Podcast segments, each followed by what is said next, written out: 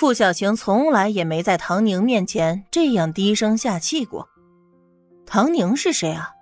王牌飞行员唐安的妹妹，唐师长的女儿，当之无愧的天之娇女。自打进了飞行学院，就全科优秀，老师和学院领导就没有不喜欢她的，就连同学提起她也多是佩服。可是那又怎样呢？唐宁这样好那样好，样样都有。可是老天爷是公平的，没有让人占尽一切好处的道理。唐宁喜欢于思年，在傅小晴看来，于思年也只是稍稍出色。以唐宁的条件，明明就可以选比于思年优秀一百倍的对象，可见他空有家世，眼光却一般。可是那又怎么样呢？怀着一种隐秘的心理，他稍稍的对着于思年勾了勾手，那个人还不是像哈巴狗一样的跑过来了吗？傅小晴对于唐宁是羡慕的，可是这种羡慕时间久了也就变成了嫉妒。他要求于思年对两人之间的交往保密，每每见到唐宁在于思年面前遭受冷脸，而于思年却对自己大献殷勤，傅小晴的心理上不知道有多满足。可是偏偏这回。见唐宁仿佛没听到似的，他只好压下心头的不安，脸上的柔弱更加明显。宁宁，你到底看到没啊？看到了没呀？唐宁拉长声调，把傅小晴的心给唬得一跳一跳的。他似笑非笑，嘴角轻轻勾起。脱去了急躁和不安的少女，面容上笼罩了一层沉稳大气，更加显得身旁的二人心怀鬼胎，坐立不安。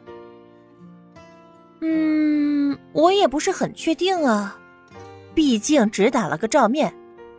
可是吧，要说是没看清，也还是稍稍的有那么一点印象的。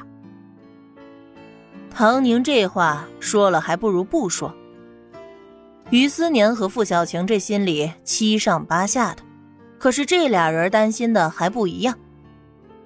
于思年是害怕牵连到自己，影响到飞行员选拔。毕竟唐宁受了伤，万一引起他爸爸和他哥哥的不满，来针对他可怎么办？傅小晴怕的是查出来那个行凶的歹徒，万一传回到队里，他的名声肯定会大受影响。唐宁，出来一下。带他们回警局的小警察在门口喊道：“唐宁跟着走出去。”于思年和傅小晴以为是要单独询问线索，连忙对视了一眼，开始小声的对口供，生怕等下惹了什么是非。都怪唐宁多事，要不然何至于要来一趟警局呢？耽搁时间不说，节外生了多少枝啊！最终，他俩决定咬死那歹徒是突然出现的，想要非礼傅小晴，被于思年发现破坏了，在逃窜的时候误打误撞伤了赶过来的唐宁，这样也解释了傅小晴不愿意出来的原因。毕竟女孩子嘛，差点被非礼，说出去总是不好听的，不敢吱声也是情有可原。至于刚开始的应对不当，那纯粹是太过于慌乱了。这么说来，受害者还变成了唐宁和付小晴两个人，而于思年依然是那个见义勇为的人。这一切也还是说得通的。只要凶手抓不到，这番说辞就完全可以成立。不管这两个人如何处心积虑地躲过这一劫。走到外面的唐宁突然见到小警察严肃的脸上换了一副表情。唐宁是吧？唐安的妹妹。啊，你认识我哥哥？原来好巧不巧，还碰上了他哥的熟人，而且这人并没有一开始就拉关系，而是等到没有外人的时候才说。我跟你哥关系好着呢，我叫周能，你叫我周大哥就行。周能也没想到。刚回单位，心血来潮去巡逻，就碰上了唐安妹妹遇上麻烦。我已经给你哥单位打电话了，估摸着他他差不多也要到了。正说着，警局院子里就出现了一位身材高大、面容英俊的男子，身上还穿着天蓝色制服，可见是从单位直接赶过来的。他的腿很长，大步迈过来，像是能带起一阵风，所有路过的人都忍不住回头看他。在这样一个经济还没有完全发展起来的时代，他就像是人群中的明星一般，偏偏他自己却无知无觉。你哥来了。周能比唐宁还要激动，三两步跨过楼梯冲下去。安哥，小周能。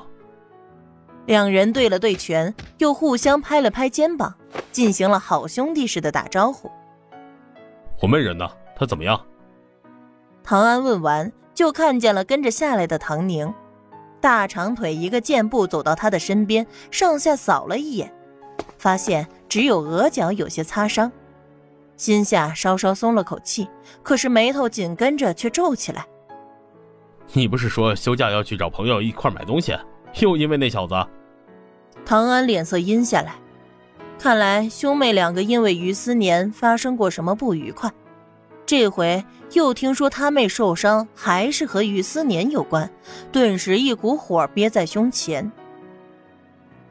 周能也被唐安的脸色给惊到，意识到唐宁可能和刚才的那个男同学有什么不对劲，连忙上前打圆场，在里面等着询问呢。你看咱妹真够机智勇敢的，三寸长的刀呢，硬是被咱妹空手劈了下来。虽然现在看着一点小伤，但……你还是赶紧领着咱妹去医院看看，伤在脸上别再留疤了。后续有什么，我再详细通知你。唐安瞥了一眼老老实实一旁站着的唐宁，有心想要骂他两句，又担心他的身体，只是冷哼了一声。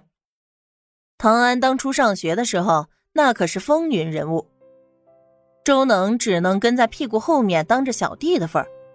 这会儿能帮上点大哥的忙，乐得屁颠屁颠的。唐安领着唐宁就要走，却见唐宁开口问道：“周哥，不询问我线索了吗？”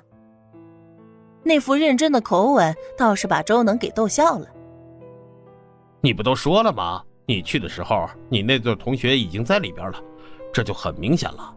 事情不管是不是他们俩惹出来的，肯定跟你无关，你就是遭了池鱼之殃。行了，走吧。你周哥可是专门搞刑侦的，不比你脑瓜子灵了。唐安不耐烦再听唐宁磨叽，他一听说唐宁受伤了，还和那个臭小子搅和在一起，急得丢下手头的事情就跑出来了。这会儿一伸手拎着唐宁就走了，另一只手向后冲着周能挥了挥：“先去医院再说。”